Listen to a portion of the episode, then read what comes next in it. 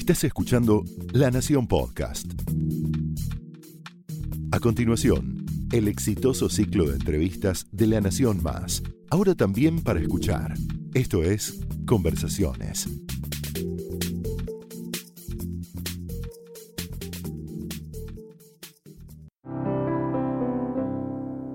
Hola, bienvenidos al ciclo Conversaciones del Diario La Nación. Soy Hugo Alconada y hoy nos acompaña un buen amigo y además un hombre que ha escrito y mucho sobre uno de los tribunales que más tiene hoy para contar en la Argentina. Se llama Pablo Slominski. Un gusto estar acá con vos. Hola Hugo, gracias. Nos acompaña Pablo, básicamente porque es el autor de un librazo, que ya lo leí, que se llama Forum Shopping Recargado, Reloaded. Claves para entender la manipulación judicial. Y en este momento, donde los tribunales federales de Comodoro Pi son los tribunales donde estamos todos prestando atención entre lo que está haciendo el juez federal Norberto Yarvide, lo que está haciendo el ex juez, eh, lo que está haciendo el juez federal Claudio Bonadío, lo que está ocurriendo con distintas investigaciones ahora en marcha, este es un muy buen momento. Pablo, de hecho, es un veterano de Comodoro Pi, estuvo allí como pinche, ¿no? Primero, como pinche, como empleado, después como secretario, se fue al sector privado, trabaja como abogado independiente, pero al mismo tiempo escribe y mucho, ya llevas cuatro o cinco libros. Siete. Este es Siete libros, séptimo libro. Entonces, primero, bienvenido otra vez. Y Pablo, para ir explicándole a quienes nos están viendo ahora, ¿qué es un forum shopping? Bueno, en, en los términos que lo entendemos nosotros, por forum shopping aludimos a todo tipo de maniobras al borde de la legalidad que tienen por objeto elegir de manera arbitraria al juez, al fiscal o algún funcionario que de manera determinante va a intervenir en un proceso judicial. Eso significa que, por ejemplo, si uno tuviera que hacer una, denuncia o en términos civiles una demanda, uno lo tendría que llevar el escrito a, por ejemplo, a tribunales y que se sortee qué juez te toca. Precisamente para garantizar procesos transparentes e imparciales, hay previsto todo un sistema de asignación de causas donde el componente decisivo es el azar. Digamos, uno descuenta que si alguien escoge arbitrariamente a un funcionario es por algún motivo que podría ser loable, pero que siempre va, va a torcer o va, o va a proyectar una sombra de duda sobre la imparcialidad del funcionario elegido. Olvídate que vos sos abogado y sos un veterano de los tribunales olvídate que yo curo tribunales. Vamos a hacerla bien simple. Primero, Pablo, ¿existe el forum shopping en la realidad de argentina? Mira, yo estuve los últimos 10 años juntando casos de forum shopping.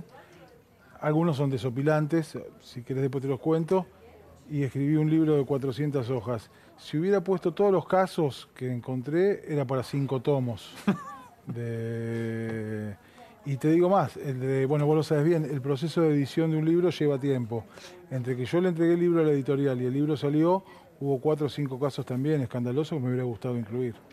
Dame un ejemplo puntual, uno de esos que vos consideras paradigmáticos que vos podrías estar enseñando en la facultad. Mira, eh, de los casos, eh, bueno, el caso de los cuadernos, sin duda tiene es un caso que hay que ser muy prudente porque todavía no se conoce y está en, bajo secreto sumario, pero la información que trasciende es, eh, en, todos los medios periodísticos permite, eh, digamos, sugiere claramente que hay, una, que hay un problema ahí en la forma en la cual el doctor Bonadío se hizo cargo del caso. Hay otro expediente que tiene también eh, ese problema, que es en el que se investiga la supuesta traición a la patria por la firma del memorándum de entendimiento con Irán.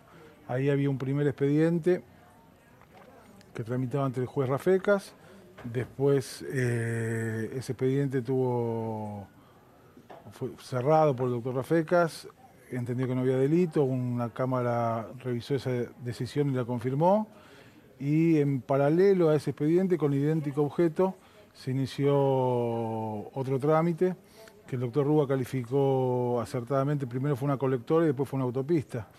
Y bueno, el mismo caso, idéntico, tramitó en dos juzgados distintos, con suertes distintas. Un caso más me gustaría. Debo tener 124, pero eh, y que tiene que ver con el doctor Ollarvide. La causa que, que tuvo procesado el actual presidente por el tema de las escuchas telefónicas ilegales empezó de una manera muy curiosa, con un llamado anónimo a la casa de Sergio Burstein y con la sospecha de que, de que esa llamada habría sido efectuada en fecha tal en una comisaría para que le toque intervenir al doctor Ollarvide. Ya mencionaste a tres de los 12 jueces federales de Comodoro Pi. Recordemos, Comodoro Pi son los tribunales federales donde, por la jurisdicción, le toca todo aquel eh, caso eventual denuncia por eventual delito eh, que involucra a funcionarios de la Administración Pública Nacional, por ejemplo, el Poder Ejecutivo Nacional, le tocan a los tribunales federales de Comodoro. Es decir, por ejemplo, el ministro o el presidente de turno es denunciado, le toca a esos tribunales. Por eso tiene una extrema sensibilidad quiénes son algunos de esos jueces. Vos ya mencionaste tres de los dos jueces federales, mencionaste a la anterior presidenta, Cristina Fernández de Kirchner, y al actual presidente Mauricio Macri. En definitiva, estás hablando de algo que es sistémico, esto no es a favor o en contra de un partido. No, no. La, la, justicia federal tiene un problema anterior a todo que es que viene dado por el hecho que son 12 jueces que concentran una cuota de poder desaconsejable digamos. Todos los intentos que hubo de ampliar el número de juzgados federales fracasaron, entre otras cosas, por la oposición de los mismos jueces.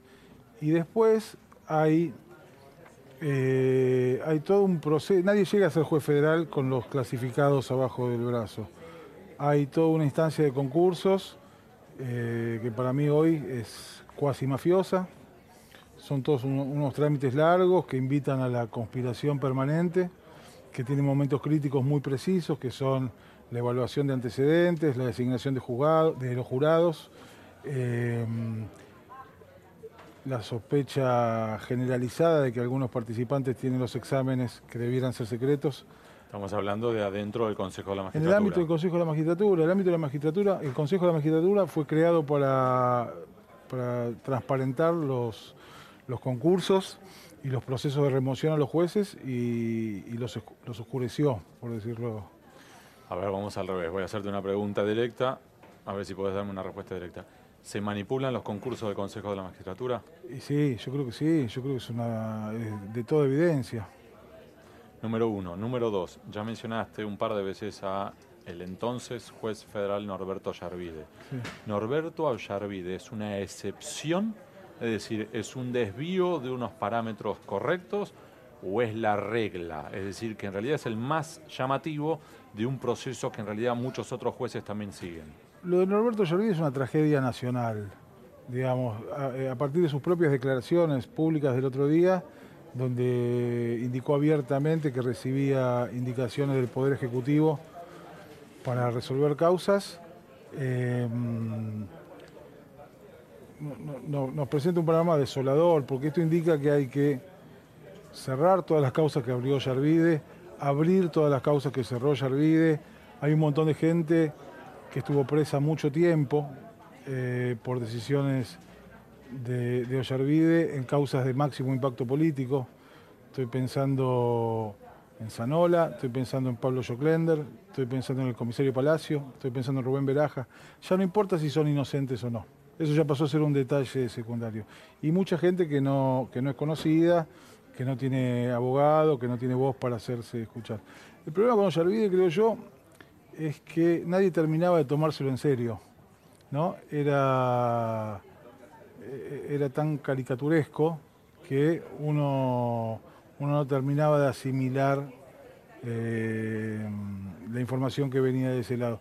Yo creo que, que va a costar mucho a todos explicarle a nuestros hijos cómo Norberto Yarvide fue juez 20 años. Entonces vamos a dar otro paso. El primer eje, expedientes que eventualmente hay que reabrir.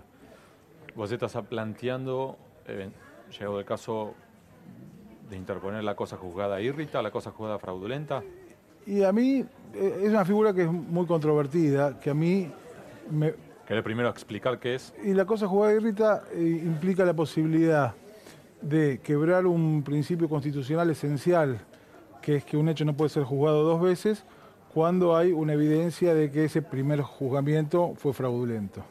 Es decir, supongamos que yo le investigo a Pablo yo dictamino que Pablo no tiene nada que ver, lo sobreseo, se terminó el expediente, Pablo se va a su casa y X cantidad de tiempo después, un año, diez años después, descubrimos que, por ejemplo, hubo una trampa, que Pablo me había pagado, que Pablo lo que fuere, y en realidad ahí la discusión es, ¿corresponde reabrir ese expediente e investigar otra vez a Pablo para ver si Pablo realmente era culpable o no? En ese caso es, obviamente, romper la seguridad jurídica, una forma de verlo, la otra forma es, en realidad nunca hubo justicia, porque en realidad hubo un arreglo. Cuando el proceso judicial está apañado, y, esto es claro, es evidente, hay, hay pruebas concretas, parece, parece que es una alternativa viable. Es una, una herramienta procesal que hay que tomar con mucha precaución. Número uno, y la otra derivación de los dichos de Ollarvide, yo me imagino, es muchos que pasaron por su juzgado y terminaron detenidos. Me imagino que ahora deben evaluar si no inician una demanda contra el Estado por violación de todos sus derechos. O sea que esto puede terminar terminándole una fortuna al Estado Nacional. Eh, bueno, sí, sí, hay que, hay que tener mucho cuidado a quien se nombra como juez. Y el Consejo, la gran vergüenza es el Consejo de la Magistratura para mí. Eh, que va a pasar a la historia no por los jueces que echó, sino por los jueces que no echó.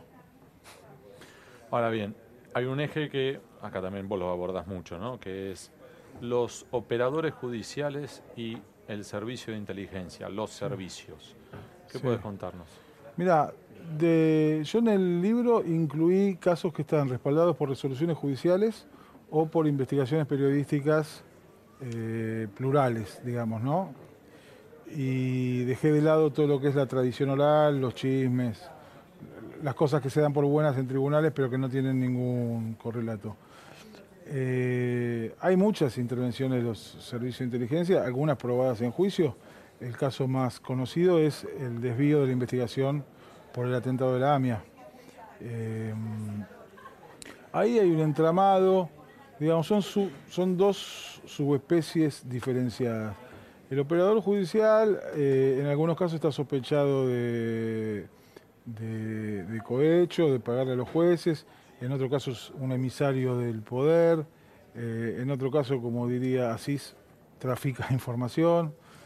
Y después hay una variante que, a mí me parece muy pintoresca, que es el, abogado denunciante, que para mí es una, es una maniobra claramente orientada no siempre por los servicios de inteligencia, pero sí eh, en su gran mayoría, que tiene que ver con denunciar a todo el mundo, poner a todo el mundo en el ámbito de los tribunales, los procesos judiciales siempre humillan y eso en manos de un juez eh, permeable puede sugerir que la misma persona que te colocó en el problema te lo soluciona o te lo profundiza. El bombero piromaníaco. Hay una película de Chaplin que se llama El Pibe, que el dueño de una vidriería no tenía trabajo, entonces contrata a un chico para que vaya a tirarle piedras a todos Es exactamente. Y rompa todos los cristales y después vienen a él para que los arregle. Ese por el eje de los operadores y el eje de los servicios son una realidad. Me parece que es lo mismo. Me parece que es lo mismo.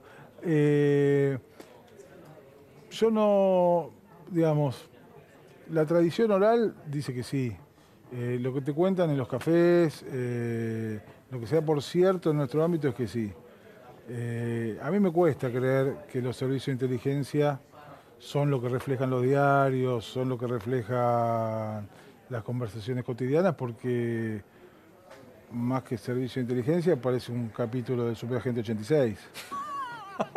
Pero me cuesta creer que esa gente está a cargo de la seguridad y de, cuidarnos, ¿no? Consejo de magistratura, volvamos un minuto. ¿Cuál es la solución a lo que estamos abordando ahora, que ha sido muy crítico? Vos señalás que son parte del problema. Es un parte esencial del problema. Eh, el Consejo de la Magistratura, todo esto aparte me gustaría subrayarlo, es de todos los gobiernos, no solo de este, también fue en el gobierno anterior, desde su creación. Cada modificación que hay en el Consejo de la Magistratura no está pensada para darle agilidad o para hacerlo más transparente. Están especulando con de qué manera obtienen la mayoría en tal comisión o quién se queda con un cargo más. Eh, uno ve eh, la forma en que desplazaron al camarista Freiler es obscena, es obscena. Eh, con total, básicamente lo que era es vos para poderlo remover necesitabas nueve votos específicamente, no llegaban. Hubo un momento de duda en el cual se desplaza al noveno, se podía reducir, entonces ya en vez de nueve se necesitaban ocho y se pisó la designación de el eventual noveno otra vez. Sí, para que la gente lo entienda fácil, hicieron, que, hicieron lo imposible para que una persona que tenía que votar no llegue a votar en una maniobra a cuatro bandas.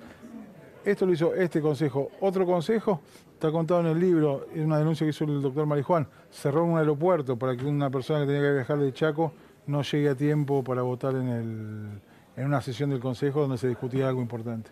¿Querés repetir eso para que quede bien clarito? Eh, cerraron un aeropuerto. Eh, E impidieron que vuelos un, despegaran. un diputado, creo que era de Chaco, se tenía que tomar un vuelo a las 8 de la mañana para estar acá a las 11 de la mañana.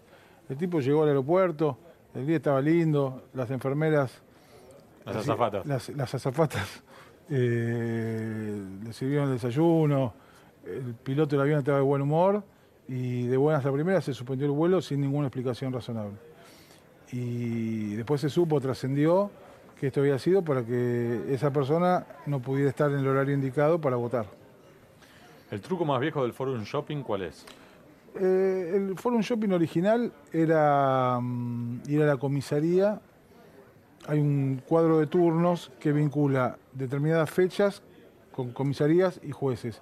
Y eso está en internet. Entonces, vos, en vez de ir en el momento oportuno a hacer una denuncia a la comisaría que te toca, esperás 20 días y vas a una comisaría de otro lugar porque te va a tocar el juez, que, vos querés. Y la elección del juez es determinante, porque el juez, vos pensás que es el que decide qué medidas hace, cuándo las hace, qué medidas no hace, quién queda detenido, quién se va en libertad, qué se le pregunta a los testigos. Si tenés al juez, tenés todo. También se puede intentar escoger al fiscal. Sí, sí, sí.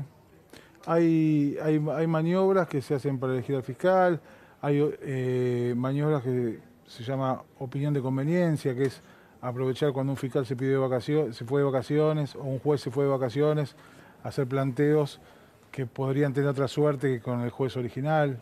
Bueno, de hecho eso es lo que pasó, ayúdame, con el caballo Suárez, que Canicoba Corral había dicho un par de veces, había rechazado la excarcelación, y cuando Canicoba se va de vacaciones creo que le toca al juez Luis Rodríguez que sí convalida la, la excarcelación. Sí, ese caso no lo tengo presente, pero ese, en, lo esencial es eso. Yo encontré casos desopilantes. Hay un juez que estando él de turno mató a un acreedor que tenía. El juez lo- lo mató y después llegó a la casa y a la media hora lo llama la policía para informarle que había aparecido un tipo muerto. Y el juez empezó a dar... eh, A investigarse a sí mismo. el juez investigó a otro, metió preso a otras personas. Hay un juez que lo superó, que se investigó a sí mismo y se sobreselló. Vos también marcás que el Forum Shopping también puede involucrar a peritos. Hubo, hubo mucho, mucho escándalo con, en un caso concreto, además que un tema muy grande, eh, un perito, eh, un informe pericial inclina un juicio para un lado o para el otro. Ejemplo, eh, supongamos que es un juicio que están debatiéndose si un instrumento, lo que fuera, un documento, lo firmé, lo firmé yo, que sí o que no. En definitiva, la clave es el peritaje caligráfico, por ejemplo. En, en muchos casos el peritaje es el- la medida de prueba definitoria. Y ahí es donde también se puede. Sí, la policía también ha, ha protagonizado muchos episodios de que eligen a determinado juez para, para hacer sus investigaciones. Son, son muchos los, los lugares, de, los espacios por y los trucos. Los trucos. Vos me preguntabas casos importantes donde había sospecha en la erradicación o, situaciones escandalosas. Cuando la investigación por la muerte del fiscal Nilman pasó del fuero ordinario al fuero federal, eh, se hizo un sorteo. En primera instancia tocó el juzgado federal número 7. Ahí, subrepticiamente, la máquina se atoró, marcó error, hubo que volver a empezar y después salió sorteado otro juez. En la causa más importante del momento, que era la, la muerte. De hecho, recordemos, Pablo, para que ustedes ubiquen, eh, cuando llega, por ejemplo, una nueva denuncia, supongamos que vamos, Pablo y yo, vamos a tribunales, radicamos una denuncia, uno tiene que ir a, en los tribunales federales de Comodoro Pi, que están en retiro, uno va al segundo piso, una oficina específica de la Cámara Sí. Federal, donde uno entrega los papeles, se van atrás, con lo cual vos no lo podés ver, Sí. en teoría hacen un sorteo por la computadora, te vuelve y te dicen te tocó el juzgado número Sí. 3, supongamos. Que es por computadora, está, es un sistema aleatorio. Sí. Es tal la desconfianza que hay en ocasiones con este sistema, que vos incluso lo contás acá, que más de una vez han pedido volver al Volver al bolillero bolillero. manual. Volver al bolillero. La, mm, mirá, la oficina que se encarga de los sorteos está a cargo de una funcionaria que para mí es intachable. Eh, sobre una de las pocas personas yo pondría las manos en el fuego. Pero la doctora Salvini de Cubría hizo un peritaje y detectó eh, conclusiones asombrosas. Se puede ingresar al sorteo desde una sede remota, se pueden introducir modificaciones y no se sabe quién las hizo. El ámbito de seguridad donde se eh, almacena la investigación es completamente vulnerable. Es una duda que no podemos tener. De hecho, vuelvo a un punto que vos ya habías abierto, entreabierto antes. Estamos yendo a distintas opciones de forum shopping que están en el libro. Sí. Otra de las variantes que es para mí de la más insólita es cuando se toman vacaciones. Es decir, por ejemplo, hay que tomar una decisión, el juez no quiere tomar esa decisión y lo que le piden los muchachos es, ¿por qué no te tomas una vacaciones? Andate a Río de Janeiro y mientras que vos no estás vemos qué hacemos. Sí. Eh, había ¿Por qué una. te estás sonriendo? eh, ¿Por qué te estás sonriendo? Ahora quiero saber por eso. diferentes motivos. Pero mm, había una variante que hacían los tribunales orales hace mucho tiempo que era la siguiente. Había criterios divididos para conceder o no probations y había fiscales que estaban de acuerdo en conceder una probation, en resolver un juicio eh, de determinada manera y fiscales que no. Y los tribunales orales esperaban que el fiscal que no estaba de acuerdo con esa solución se fuera de vacaciones o se pidiera licencia, traían ex profeso un fiscal que los acompañara y el mismo día hacían 74 audiencias de probation. Después el fiscal titular volvía a su fiscalía y se encontraba que estaba vacío, que no tenía más trabajo. Ahora, ya hemos ido haciendo un repaso de las distintas opciones, variantes, que hay montones, y Pablo los cuenta uno atrás de otro acá. Pero vos también abordás las distintas soluciones o remedios que están ante esto. Supongamos vos Sí. sos el otro, es decir, vos sos el, el que está siendo acusado y vi- percibís esto, que hubo un forum shopping. Es decir, que el, el que te denunció escogió al juez o al fiscal para perseguirte. Sí. ¿Qué haces? Sí, no, en principio eh, esto se resuelve. Si el juez tiene honestidad intelectual o el funcionario tiene honestidad intelectual, se advierte que fue elegido A dedo. a dedo debiera excusarse. ¿Ocurre? Casi nunca, casi nunca. Eh, las partes tienen como una herramienta que es la recusación, eh, que tiene toda una interpretación judicial eh, bastante ingenua, en mi opinión, ¿no? de los tribunales de alzada. Frente a casos evidentes de falta de imparcialidad, eh, no se aparta al funcionario recusado. Y después está el ámbito disciplinario. Si un abogado es el que hace una maniobra que no corresponde, tiene que ir al tribunal de disciplina. Y para los jueces está el Consejo de la Magistratura y para los fiscales en el ámbito del Ministerio Público también hay, hay, un, hay procesos disciplinarios que pueden terminar con la destitución. de- ¿Cuál fue el sentido de esto? ¿Por qué lo escribiste? Eh, no tengo una respuesta inteligente para eso, porque había escrito un libro que, eh, tenía la misma esencia que este hace 10 años. Y durante 10 años fui juntando casos y le conté mi idea al director editorial de Planeta, que es Ignacio Iraola, que es un heraldo de la cultura nacional. Él me dijo que le lleve lo que, este- lo que había escrito. Yo había escrito un libro más cerrado, un libro para abogados. A él le pareció que podía ser un libro con un horizonte más amplio. Se lo dio una, a una editora, Luciana Vázquez, que hizo un trabajo excelente, yo terminé muy conforme y convirtió lo que era un libro aburrido para abogados en un libro entretenido para el gran público, que ojalá lo compre. Pablo Zeminsky, muchísimas gracias. El libro este, Forum Shopping Reloaded, claves para entender la manipulación judicial. Señor, señora, si usted quiere entender un poco cómo funciona Comodoro Pi y no la teoría, la práctica, no lo que te dicen los libros duros de la facultad, donde te hablan de las dos bibliotecas, no, no. Cómo funciona en serio, cómo nosotros lo vemos. Este es un muy buen libro. Pablo, muchísimas gracias. No, gracias a vos, Hugo. Muchas gracias. Y a ustedes, gracias, chau y hasta la próxima.